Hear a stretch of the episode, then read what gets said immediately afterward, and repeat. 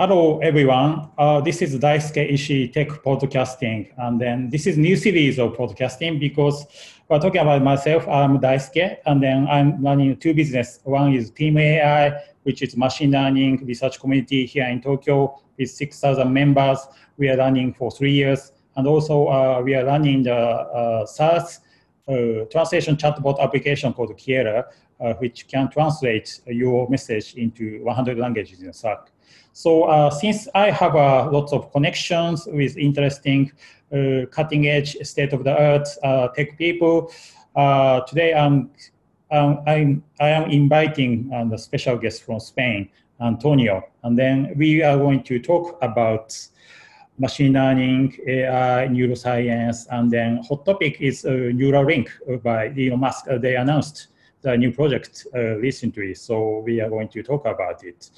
Okay, so Antonio, please introduce yourself. All right. Well, so I'm Antonio. Really nice to you all, and also to talk with you. This case, really a pleasure. And well, I'm an industrial engineer that I got interested in this uh, neuroscience, neural engineering stuff, and now I'm working on a PhD. I'm second year, the biomedical neuroengineering research group in Spain, also a collaboration with the signal processing group in another university in Spain. Now I've been here for some months as a visiting fellow in Tokyo Tech. And well, we're going to talk about some neuroengineering today. Yeah, welcome. Um, yeah, you know, for Japanese people, Tokyo Institute of Institute of Technology (TIE) is called to, Tokyo Kogyo Daigaku. Tokodai. So we say yes. Tokodai, Tokyo Dai in uh, Japan, and then that's you know definitely top top technical school. so are you happy about being in Tokodai? I'm quite happy. I really enjoy the environment there, and there's a lot of interesting people. Mm. Yeah, yeah. Also, this laboratory uh, that's run by Daniel Berrar, mm-hmm. uh, data science laboratory. Yeah, that's really really cool people working here. So how big is the laboratory? Like, you know, how many machine learning master, PhD people working in that? Uh, I didn't count them all. Also, um, I'm not completely sure because sometimes we share space and, and work time and so on with this uh, information theory laboratory. So it's a bit fuzzy for me. Mm. But uh, there are very interesting people working on both information theory, machine learning, content, online learning, especially. Uh, maybe we should like put some link to this yeah laboratory because it's really interesting for someone yeah. maybe okay right? so how many international students in uh, Tokodai? Like how many percent out of Tokodai? I yeah. would say the percentage is very high, especially we have a lot of uh, international students from Asia, especially mm. China, Thailand, Vietnamese, some Vietnamese researchers and students. Especially mm. Chinese. I, I had the pleasure to meet a lot of Chinese friends in, in here, and and of course there's uh, European American people too. Yeah. Okay. So do, do you have any funny, interesting story about Tokodai? Did you make any mistake in Japanese? The interesting story. That's well, not for the public. we'll yeah. see. Okay, so let's move on. So we have some topics about uh, technology today, including uh, machine learning, neuroscience, and you're a specialist of computer vision. So yeah, let's talk about it. What is neuroengineering and neuroprosthetic? Yeah, what is it? All right. All right. So neuroengineering is a very exciting thing to me. And, and it's really fun actually, because this is a research field that is uh, kind of merging different disciplines. You will find people from biology, neuroscience, um, material engineers, electronic engineers in the field. And I will, I will define the field, the research field, by using their, their goals. So in neuroengineering, well, what people try to do mainly are maybe more, but we could say three things. One thing is to understand the brain. That's where we overlap with the neuroscience. Mm-hmm. Also, we can, we want to mimic the brain, and this is part of the computational neuroscience, especially. And well, it's kind of related with deep learning too, at some point, right? Mm. And the most interesting part for me in neuroengineering is neuroprosthetics. This means uh, neuroprosthetics is uh, the way we have to read information from the brain and the nervous system and also to write information into the brain. So neuroprosthetics are devices that, uh, as we will talk about it later, this, for example, Neuralink is a very good example of uh, neuroprosthetics that uh, what we do is to, for example, stimulate different parts of the brain that are related to vision, hearing, or movement. Yes, this, this uh, here we can see the three, some of the three things that people in neural engineering we do. And uh, I like this, this part of this uh, little figure from Blackrock Microsystems that are one of the companies that creates uh, this kind of electronic de- device we use for this is that our goal is to help people to move again, to see again, to talk again, to hear again. One very good example of neuroprosthetics is cochlear implants. You know, some people are deaf, but they, they have a little implant inside their hearing system that is helping them to actually perceive sound. And, and you know, I see. So, in your opinion, uh, how many percent of our brain is discovered and researched and then understood by the scientists? Well, that's a very good question. Yeah. And especially in the last 10 years, we're having very much uh, like a boost of uh, tools that help us uh, read information from neurons and to try to figure out what's going on, also to, to image uh, the oxygen that is moving through the brain. And, uh, I'm not sure of this answer because I will say first we should figure out the answer to what does it mean to understand the brain, right? That's a very difficult question. So yeah, in understanding the kind of universe. So uh, yes, yes, I can say that. For example, we can know some things. For example, if uh, there's part of your brain that process visual information, so if you activate these these groups of neurons that process visual information, you are going to perceive a little dot of light. Yeah, that's one of the principles that we're using for uh, visual cortical visual prosthesis. Yeah. So for your second point, uh, what's other examples mimicking the brain? Like uh, neural network is very very famous for machine yes. okay. learning AI, but okay. do you have any other example about the mimic? Yes. Uh, for example, we have we are developing in the different groups in the world. One of those are very powerful groups are in Switzerland, for example, in Zurich or Lausanne they are creating neuromorphic computing uh, chips. Neuromorphic. Exactly. So uh, some smart neuroscientists and electrical engineers, what they do is they try to figure out how neurons process information in a very efficient way, and they try to mimic that and as in silico. That means with electronics, mm-hmm. and they're creating really, really powerful and power efficient um, computing devices that we call neuromorphic uh, devices that are able to, perform some special kinds of computations that we use for, for example, for image processing, so on, so on, but really fast and really energy efficient. So that's one of the applications of neural engineering. Okay, so the brain is uh, applying a, a structure of neuron to the semiconductor. Exactly, exactly, something like that. Wow. And then neuroprosthetic, Uh, can you explain me about these pictures? Move again, see again, talk again, hear again. Yeah, I love to. All right. So the thing is, it seems that if we activate some certain parts of the cortex that is in the surface of, of the brain, uh, the cortex has each part is related uh, somehow it's a simple way to say it, to one function. Mm-hmm. For example, if we stimulate uh, a part of the motor cortex that is related to movement, if I stimulate a part of the brain that is related to my hands, maybe I will close my hand because the the signals that makes our hands move are generated into the brain, right? So, for example, there's some people that uh, maybe uh, when you, for example, let's see, for example, uh, when you're, you are moving your arm, you are generating order signals with your brain. But maybe they, these people cannot move the, their arm because uh, part of the cables are broken. But if you read this information directly from the brain, maybe you can use what the neurons are saying to move, for example, a prosthetic arm.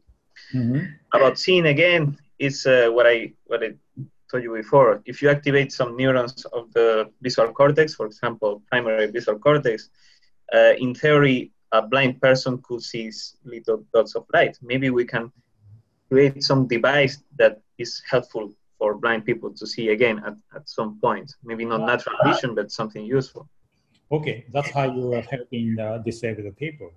Okay, let's move on to the next section. What is the role of AI on neurotech? So these are detailed, right, coming up pages. Yes, yes. Um, uh, like sorting, neural decoding, and the models of neural systems. So Spike, yeah, I think we have a medical data hackathon. We deal with uh, brainwave data, which is time series, and then yeah, we, we can see the spike in a brainwave. Yes, yes. If you measure the voltages in the in your brain, you will see there are some spikes. Yes. And scientists think that the neurons are processing information by using and and uh, encoding this information in, in spikes. So if we are able to measure these spikes, um, we are going to need, for example, uh, some several algorithms to decode the information mm, okay. from these neurons, say uh, some way.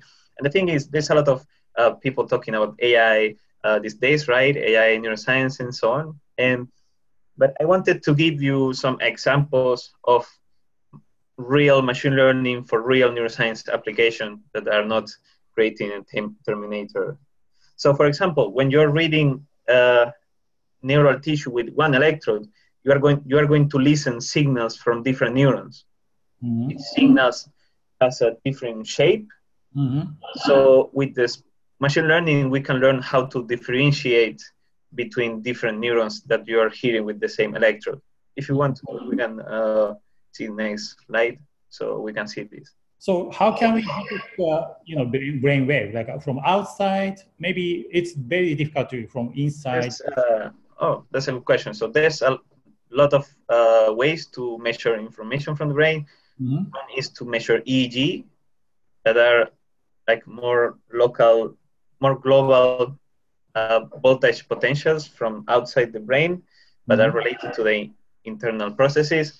Um, the approach uh, I'm working with my laboratory is uh, invasive. So what you do is to insert electrodes in the brain directly, and then you can measure the neural signals with more uh, fidelity. So yeah, you can see, you know, uh, applying to the human, but uh, generally speaking, are you talking about application for the human brain or monkey brain or mouse brain? Hmm. So usually, well, uh, the basic research is being is performed on mice or monkey. Mice, monkey. Or, yes, but at the end, what all of this is to has different purpose. One is to understand the brain, and the second one, and very important to me as an engineer, is to help people. So at the end, what everyone wants it is to do clinical trials. Mm-hmm. This is to do experiments with the with ourselves, with humans. I see. So your, your second point it looks very interesting. What do you All right, so neural decoding is the process to decode information from the brain. Okay. So, so kind of brainwave and output is some meaning or etc. Exactly. So the input of your machine learning model, for example, will be the spike trains of different mm-hmm. neurons, and the, the output of the model is how you have to move the robotic arm. Mm, so okay. information for moving a robotic arm for a paralyzed person is in their the person's will to move, right? So you have to decode this information and create an output that is the movement of, the, of this robot, right? So that's one of the applications for machine learning, for example, a real application. Okay, nice. So let's move on. That's uh, okay. You have a different uh, separate PowerPoint about. So this is one example of. So input, input is time series. Uh, looks this this is complicated data, and then uh, you're making it to, to the multidimensional. Okay. Yes, yes. So this is one example of machine learning applied to neuroscience data. So mm -hmm. the input of the model when you're recording uh, neural tissue, you will see these black uh, signals that see that it looks like a mixing, like they're mixed. So they're actually three different neurons that are uh, performing some computation. So what you do is with these signals, you perform like PCA, like principal component analysis. PCA, okay and then you are going to perform some unsupervised learning algorithm like clustering and then you can separate these three uh, neurons okay mm-hmm. so now you can hear to three different neurons and you can you use this information for neural decoding or for whatever you want so this is one example of real machine learning in my medical hackathon uh, I think, I think doc- doctor people are saying maybe uh, brainwave data has a lot of noise so how do you exactly. separate uh, variable data from noise? Exactly, exactly. That's one of the applications, yes. Mm. So um, machine learning can be the solution for that, like separating. Absolutely. Okay. In this case, it is. Mm. So let's move on, next one. So this is a neural decoding, and then, so what is a right picture and left picture? All right, so here I wanted to show you that, uh, well, a very nice review of machine learning for neural decoding for people that could be interesting from a very, very good uh, comp- computational neuroscientist, Konrad Kording. And well, uh, in the right part, you can see a paralyzed woman that is able to move a robotic arm with, the, with the, her brain signals. And this was a very, very nice project that's led by Andrew Schwartz from the University of Pittsburgh. And it's, I think it's very exciting to see that this is what everyone of us wants uh, to, you know, actually make uh, progress towards helping people that cannot move or cannot mm. see or cannot. So yeah, it's just one very, very exciting so you kind of paper around their work, and then when is it? This year or last year or two years ago? Uh, they are performing experiments since 2000. So 2000, 2004, 2008. Yeah, they're you know performing trials with different different volunteers. So going well. device this lady has on top of the head is a detection. Yes. Okay. This is a uh, this, this person has a Utah array implanted into the motor cortex, and the pedestal is for information transmission to a computer. Mm-hmm. And then the computer, by using some algorithm, uh, probably machine learning, but uh, it could be something more simple. And they read the, new, the information from her neurons, from their wheel, and this, this motor commands are going to this robotic arm. And, and if you can see the video she will like feed herself this uh, juice. And that is to me uh, seeing this was one of the most uh, exciting things i've ever seen. And in part that's why i wanted to work on this. So i see so uh, this lady has a which kind of disease sorry uh, is yeah, which kind of disease does this lady have, like ALS or? Ah, paraplegia. Well, it, uh, in this case, it, it was a neuro uh, degenerative disease, but it could be an accident too. Yeah, depends on the person. Let's move but on. if your brain is working, then you can use these signals to move. Yeah. Yeah. So next one is the architecture of neural network. Or, oh yes. Yeah, so, Keras TensorFlow. So Yes, yes. Um, okay. This is one example of how to use machine learning or deep learning in this case to model different neural systems. So, well, this is well in this case this is part of my my research work And in here, you can see um, a model of the retina. So what we wanted to do is to mimic how the uh, you, how the retina encodes uh, visual information. Mm-hmm. So uh, you can see in the left part some uh, video frames that are being processed by a biological retina, and then the retina encodes the information into firing rates of neurons. So what we did is to try to, to create a data set where the input is video, the output are firing rates of neurons, and we use a convolutional neural network to model, to mimic this behavior and try to understand better what's going on there. And well, in this case, we use Keras and TensorFlow, very like mm-hmm. popular deep learning frameworks for that. So this is saying three neural network because this has a time series, right? Exactly, exactly. Okay, let's move on. So next section is cortical uh, prosthetics for the blind. Mm-hmm. So, so let's, let's check your slide. All right. So uh, this is one of the main projects in the world that for people that are uh, trying to help blind people to see. And you can see the map. Uh, we have a lot of people all around the world that are trying to help blind people. Uh, there are different approaches to restore vision. It could be retinal prosthetic that some people like Second Sight or in US or Pixium Vision are doing a, a lot of advance on that. Uh, Pixium is a French company, right? All right, but in general, we have people all around the world uh, doing retinal prostheses, uh, cortical prosthesis, that means on the brain, and in different parts of the visual uh, tract. Yeah. And this is the, for example, this is Eduardo. This is my, uh, my supervisor, and he's leading the biomedical neuroengineering research group in, in Spain. So we are one of those people, teams that are working on this. Hmm. What other people approach? Is that similar to your research, or do you know some something unique in different countries?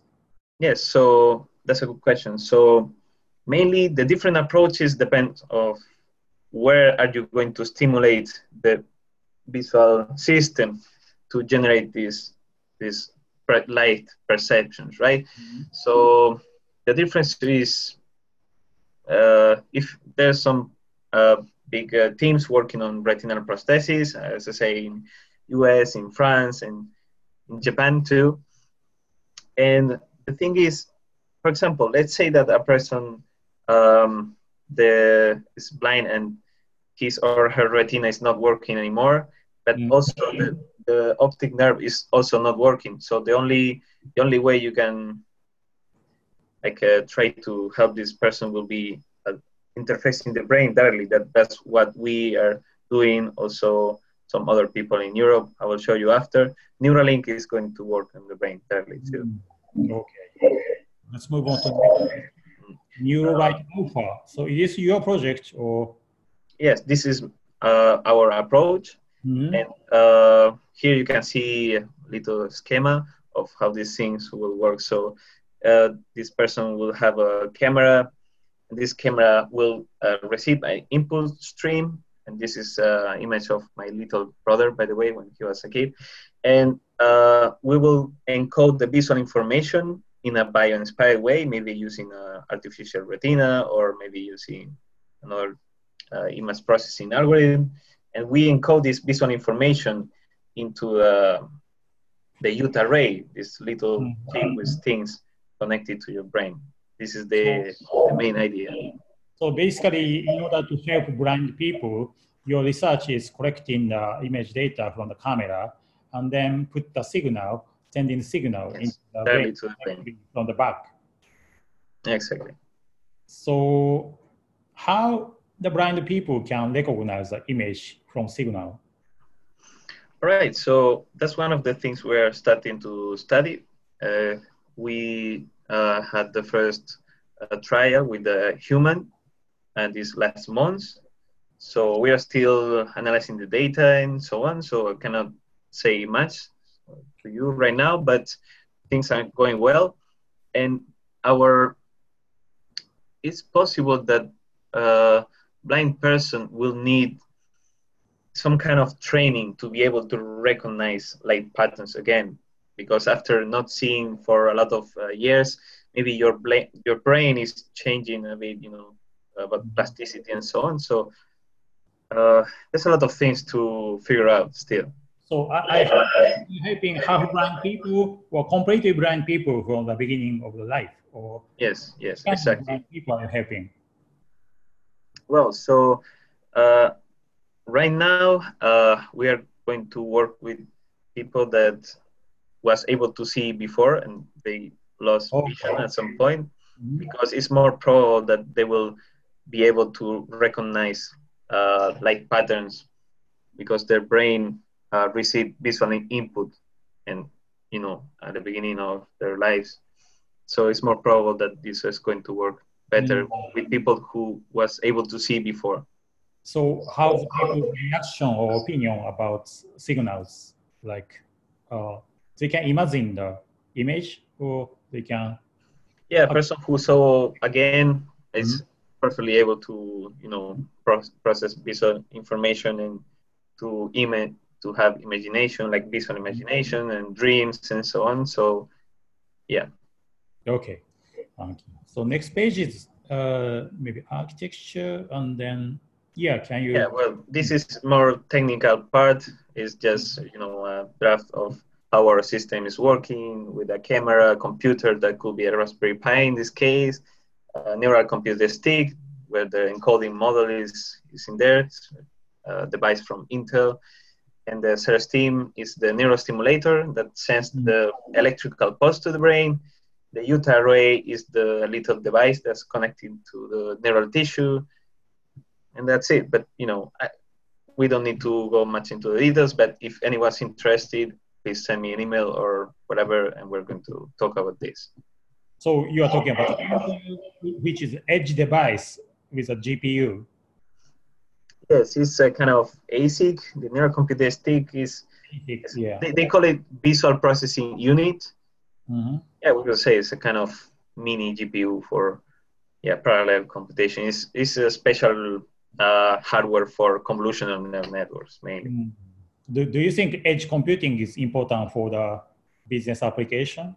Yeah, absolutely. I think that for the neuroprosthetics is very important because uh, when a neuroprosthesis is like uh, is working already, uh, we need this to be very light, you know, mm. so people can have a normal life and move and so on. So we're going to need very power efficient devices for this. Okay, and also you picked a Raspberry Pi. Yes, yes. In this case, we wanted to demonstrate that we are able to create these kind of systems with the commercial and like low power devices. Mm-hmm. But in the future, it's going to be more like a specific electronics designed for the prosthesis. But well, we created a little prototype here, and it's able to work. So all right. Yeah. So, so thank you very much for going through the, your research fields. That's so fantastic. And then we are looking forward to the, sure. your business application actually helping the uh, maybe millions of people in the world. I hope. I hope it works. So let's move on. So yeah. So this is talking about uh, Neural, Neuralink, which is Elon Musk organization, and then they announced new project last week so this is very fresh yes. topic in uh, neuroscience, machine uh, machine learning, and for the fan of Elon Musk. Yes, yes, that's also true. I was very excited uh, watching the Neuralink. Neuralink. What is Neuralink? I know what it is, and then for you, Neuralink is a for-profit company which is researching on the machine learning, neuroscience, and then so for, for you, what is the goal of Neuralink? All right, all right. Well, so I will say there's two different things here.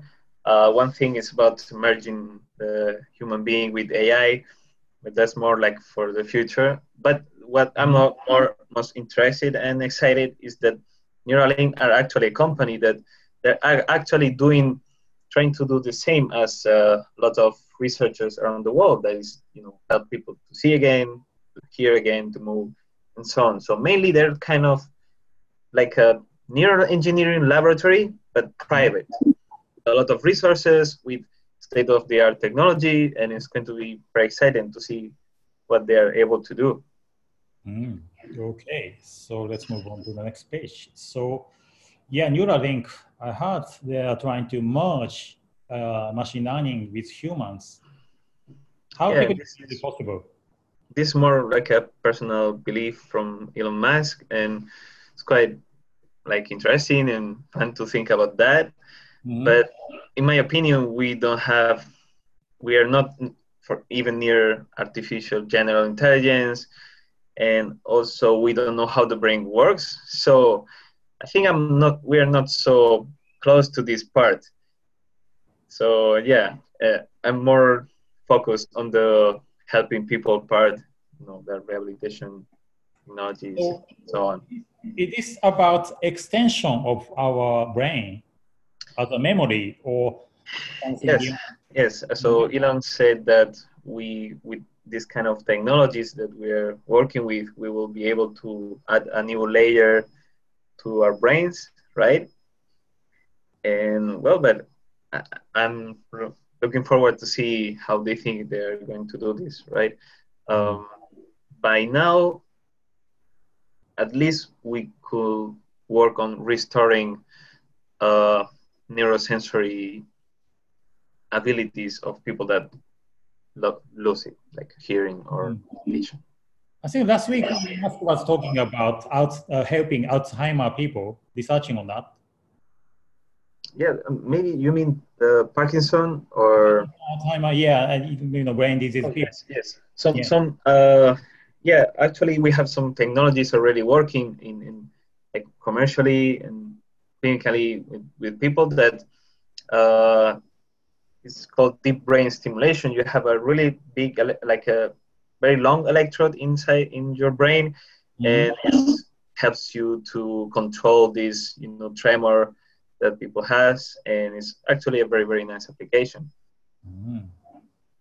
Okay, so next page is about these, uh, maybe researchers or Neuralink. Yes, so uh, again, uh, what Neuralink are showing is something really, really impressive in terms of technology, in terms of engineering, because they are kind of gathering state of the art technologies in the neural implants, in the you know the signal processing, and so on, and are gathering everything together as a team. Uh, but these technologies and these ideas kind of already exist from a long time. And for example, here I wanted to show you some people working on the field already. You can see Andrew Schwartz, that's one of the pioneers of motor prosthesis in uh, Pittsburgh, and he's he's the guy who lead this team for you know this paralyzed woman, for example. Mm-hmm. We have Eduardo, of course, is our team. We're working in Spain. Richard Normann uh, from you know he invented the Utah electrode, that is this implant that all of the main researchers cortical uh, implants in the world are using. And he's the creator of this one. And for example, Pieter Roelfsema from the Netherlands. What I wanted to say with this is that there are a lot of really good teams around the world working on this. And I hope like uh, Neuralink is they're able to give a next step. For example, the new cortical implant is, you know, is little wires sounds mm-hmm. very exciting, and it's like a new generation of implants. So, what is the shape of neural implant? It is like a long code. You mean the implant? Yeah, like. Yeah, so it's a. This is a very interesting one because the what we are using uh, right now is the only brain implant like that is approved for human use. The Utah array that's created from Richard Normann. It's like a little square with the stings that you push into the brain. But the, the interesting thing that Neuralink is developing is that they can kind of select the exact position of each electrode in your brain and also to not to not uh, go through any uh, brain veins so you can control exactly where to put the each electrode and that's going to be very interesting. It's like more flexible uh, device. Yeah. So what happens if those doctors make mistake? Sorry, that's again. Yeah, what happens if doctors can uh, make mistake? Well, in this kind of these implants are very little. So what you can have is a, uh, uh, like a vein could be broken, but you know the, the neural tissue can be a bit damaged, but mm-hmm. there's like years or, or and years of uh, trials already done with this kind of devices, and mm-hmm. yeah, they're safe. So you know before trying this in a human, you have to really prove that this is going to be safe. So mm. to get the FDA approval to do this, so yeah, they're, they're safe. So in order to activate this implant, do we have to bring the battery together with the device? Yes, exactly. So okay. now in the clinical trials that uh, a lot of researchers are doing, including us, uh, we don't have a wireless implant right now wireless because okay. we're more interested into in learning what's the psychophysics. This is the relationship between the electrical stimulus and the perception of the person. So we are not focusing, some of us still, on making the device wireless, but uh, we're on the way, and also Neuralink is going to make this.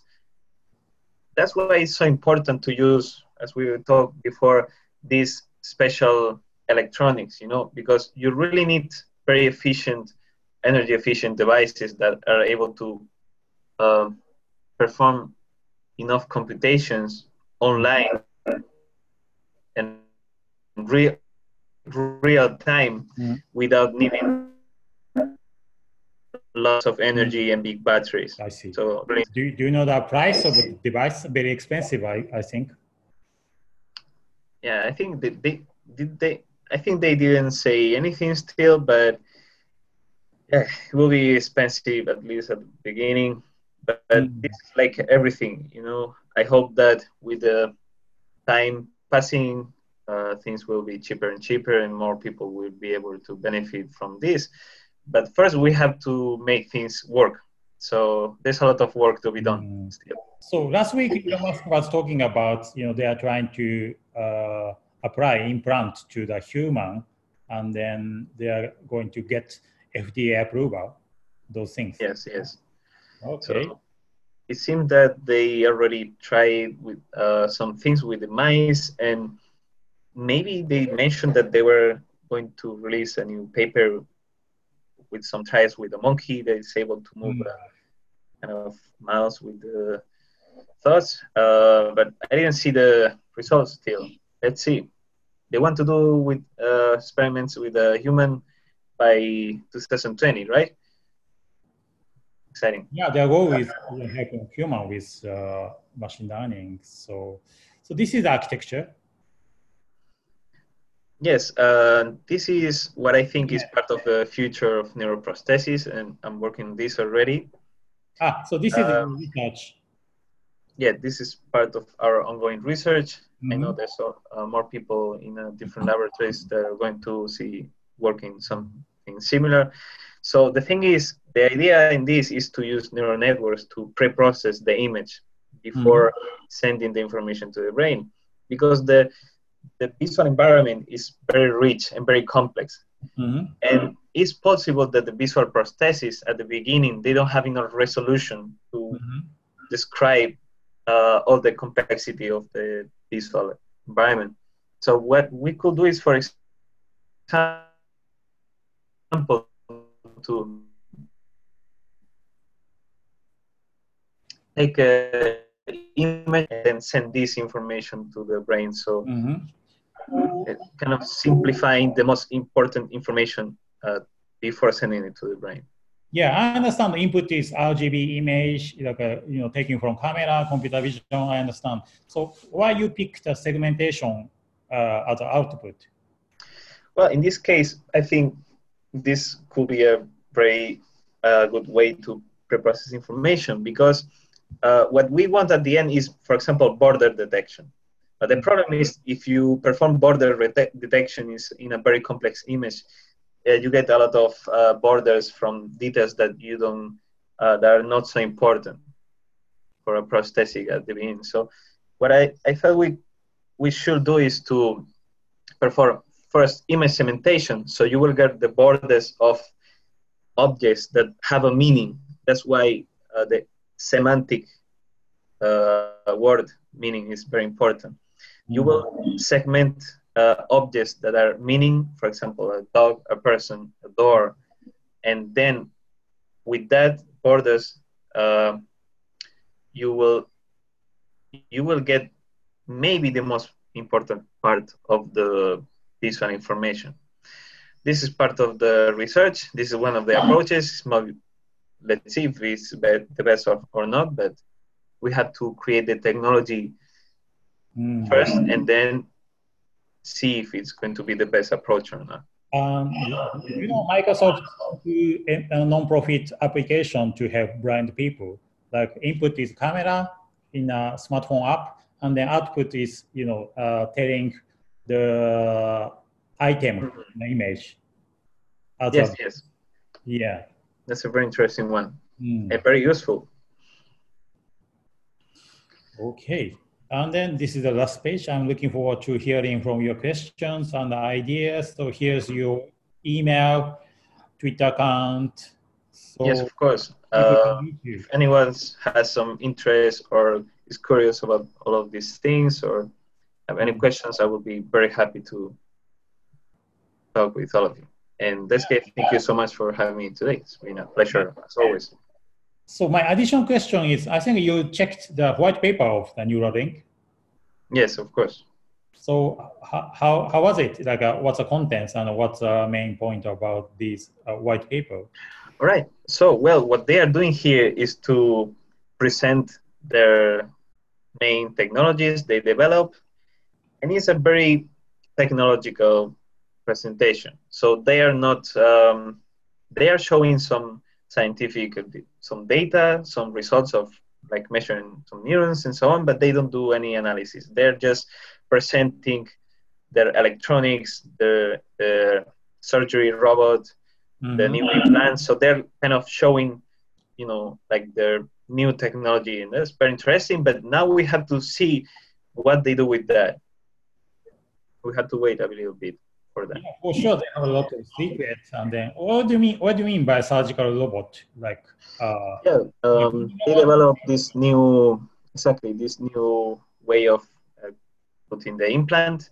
So they have a robot that is going to correct for the brain is moving continuously. So in order to put this each uh, thread, each electrode uh, with high precision, they develop a new robot that is able to do this, and it's quite impressive. Okay, so so can you guess the goal of Elon Musk? What is he going to do in uh, three years or five years? What's his uh, and goal? For in in this case, they they were very clear. They want to have a clinical trial with the human, and they're going to focus on motor prosthesis. You know, like maybe moving a robot with their yes, yes, that's for sure. They, they need a very big initial success because, you know, they're a company, right? And they need profits and so on. So now they really need to show up their their real potential and and yeah, they're going to go for motor prosthesis right now. Mm. So you see, basically, that uh, everything here is about uh, sensory neurosensory systems like a hearing a vision motor. We're not talking about uh, cognition actually you know like complex thoughts and so on. There's nothing about that right now. It's not there's no you know like uh, updating your thoughts to the or your personality to the cloud something like that. Right now we're talking about neurosensory engineering so uh, next step of the Neuralink is publishing uh, research paper. So yes, with animals. Are they going first. to speak at conference? Sorry? Are they going to speak at the conference? Neuralink researchers. Yeah, probably. I will not be surprised if they if they published in something like Nature or Science, mm-hmm. right? Mm-hmm. Uh, it's not going to be probably an AI or like deep learning. Uh, it's mm, much more probable that they will go for a neuroscience journal or a general science journal like Nature, and yeah, it's going to be a big thing, I'm sure. But what what they need to do right now is to do experiments that other people did in the past. For example, you know, Andrew Schwartz with the motor prosthesis that he's already able to help people to move a robot, right? Andrew Schwartz. Yes, and he's able to do it with the one Utah array that has 96 electrodes, not 1,000 or 3,000. So, uh, you know, Schwartz is able to help a person to control a robot with only 96 electrodes, just a bunch of neurons let's see if having thousands of neurons is uh, maybe a new breakthrough or not. It's going to be interesting. Mm. What do you think about uh, Japanese uh, universities' research level in uh, neuroscience? Well, so in this case, uh, this time my visit here was into uh, like very engineering focused university Mm-hmm. And uh, and my laboratory is a data science. So it's somehow they, they work with things related to health science, more with genomics. Mm-hmm. And information theory is, uh, you know, uh, more mathematical and abstract. So in here, I was not so much in touch with the neuroscientists actually. Mm-hmm. Mm. However, works with actual mice or monkey in the field, or are you just processing the data? Well, for creating the the retina models, uh, the data comes from a mouse retina. So yeah, you need. We really, you know, in this neuroengineering field, you really need a multidisciplinary team. Mm-hmm. So in our team, we have one electro, one or two electrophysiologists. We have a like a general doctor. We have a, a neurologist. We have a couple of engineers. We have a physicist. So here you need really need a lot of people with different background. So, for example, to perform uh, experiments with the biological systems, right? So I'm, I'm an engineer, industrial engineer. I'm not able to do this part. Okay.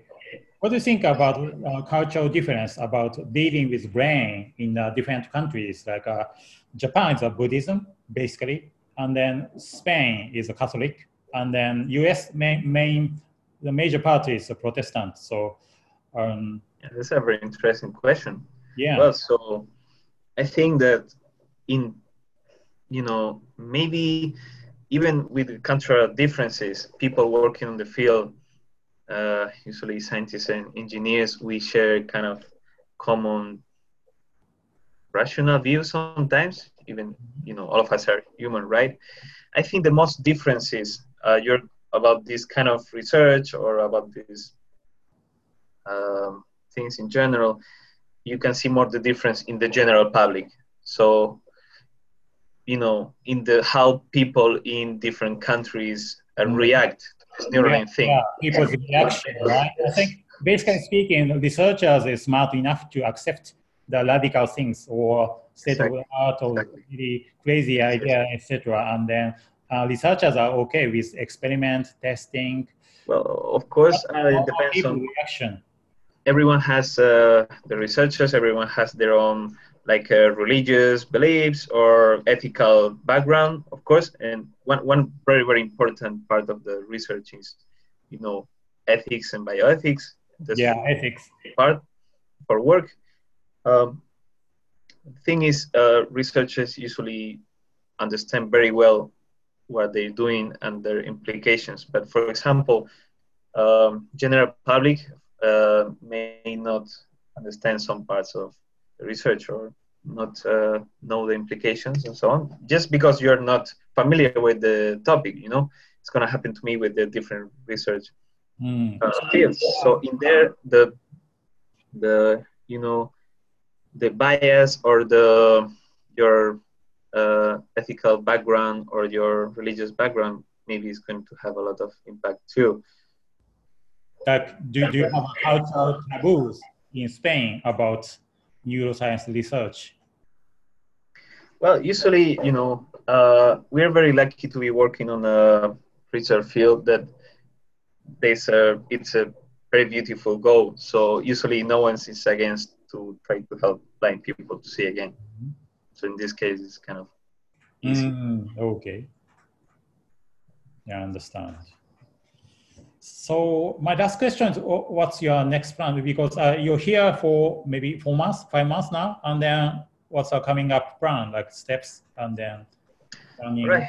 So, well, um, I'm going to yeah stay a bit more in Tokyo. Really like living here, keep working on the new papers and so on. Eventually, I will have I will go back to Spain, and probably at some point we will have a new blind volunteer, and for sure I have to be there during this time. And uh, yeah, probably I, I will also go to this uh, Netherlands Institute for Neuroscience for some time, also to learn with them and to exchange, you know, knowledge. They're really good, and I hope you know I can learn some, and they can we can collaborate together, and maybe things go even faster and better. So may, may I ask you why you started liking Japan? Thank you for liking Japan, but uh, so mm. which part of Japan you like most? Well, uh, the fact that it's a really different place, it's always nice, right? And uh, Japanese people are very kind all the time, mainly. So it's uh, very, very nice somehow and easy for for me to be here. You know, even if it's Tokyo is a really busy city, but I'm feeling peaceful here. Food is amazing, and also Tokyo is a very multicultural place too. You know, there's a lot of like guiding too, and interesting people from all over the world to meet. So I would say people is great, food is great, and culture is so interesting. So for us, you know, you're learning new things every day, mainly. So, for example, talking about Spain, uh, what's happening regarding machine learning research in the Spain or uh, Europe, or which cities are most active? about mm. such machine learning? So I think that now uh, Spanish researchers and keeping up with uh, AI, machine learning, so on. We have some some people working on this since I don't know 40 years ago, right? But in general, I feel like the machine learning research it's likely a very very open and international field. So usually we are looking at people from everywhere, you know, in the world. So I'm not so aware of, uh, especially Spain. And just we're just following each other, everyone in the world from mm. you know Japan, France, U.S., Spain. You know everyone's on this, and the field is very open. You really can do research and use open models mm. that other researchers are developing, and that's great. Mm. Okay, yeah, that's it for my question. And then, yeah, you have one minute to promote your project or help or looking for connection, etc. So, do you have something to promote?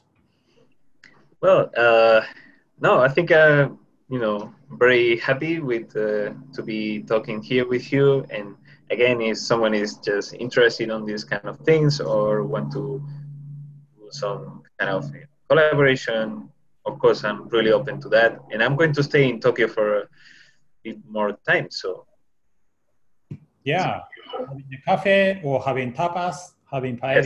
Yes, yes. I hope I'm seeing you soon, Daisuke. Yeah, yeah. Okay, so that's it. Okay, thank you very much, and then keep in touch. Was was fun to talk with you. Yeah, thank you.